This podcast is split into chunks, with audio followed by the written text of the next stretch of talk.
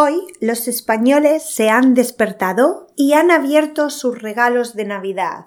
Es un día festivo, así que posiblemente comerán con su familia o si viven en otra ciudad tendrán una comida especial. Y aunque cada casa tendrá una rutina y una comida diferente, te puedo asegurar que en todas, en algún momento del día, probablemente al final de la comida, habrá una misma cosa. Episodio 11 del segundo especial Navidad. El roscón de Reyes.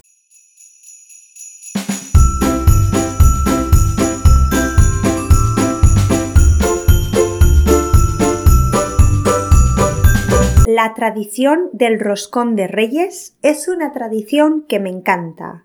El roscón o rosco de Reyes es una creo que diría tarta, o mejor un donut grande, que se hace con masa dulce y levadura y se cubre con azúcar y frutas secas o confinadas.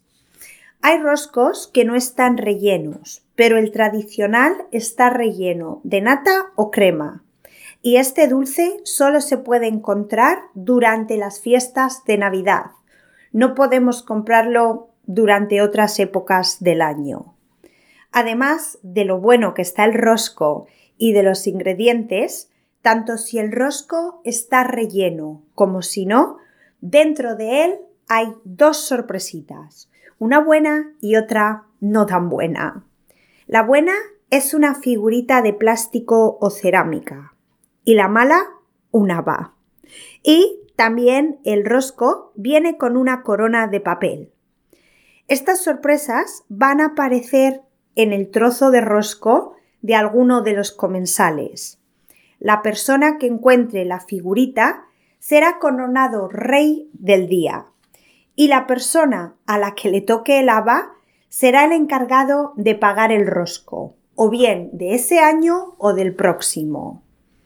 Y ahora vamos a hablar un poco de la tradición, del origen, ¿De dónde viene el roscón de reyes?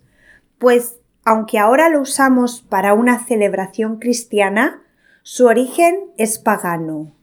Parece que el roscón de reyes viene de las Saturnales romanas, de las que ya hablamos en el episodio de las cestas y en Aguinaldo, creo. Estas fiestas celebraban el solsticio de invierno a partir del cual los días empezaban a ser un poco más largos. Para estas fiestas se hacían tartas redondas con higos, dátiles y miel que se repartían entre plebeyos y esclavos. Y se dice que en el siglo III ya se metía en el interior un haba. Pero en esos tiempos el haba, curiosamente, era la sorpresa única y la buena, ya que el que la encontraba en su trozo era coronado el rey de reyes durante un periodo corto que se había acordado de antemano. Probablemente esta condición especial duraba solamente un día. A medida que el cristianismo se extendió y fue ganando influencia sobre el imperio romano, el pastel se fue asociando lentamente con el Día de los Reyes Magos. Y hasta el día de hoy. Ahora quiero que os paséis por mi Instagram, arroba SpanishWithBlanca, y me digáis vosotros, ¿habíais escuchado esto del rosco de reyes? ¿Qué os parece la tradición? ¿Tenéis algo similar en vuestro país? Hasta aquí el episodio. Con este episodio ponemos fin a este segundo especial Navidad. Espero que os haya gustado y los episodios os hayan resultado interesantes. Si os habéis quedado con ganas de más, podéis escuchar los episodios del año pasado.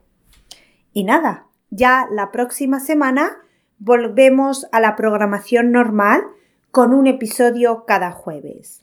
Hasta entonces, un abrazo fuerte.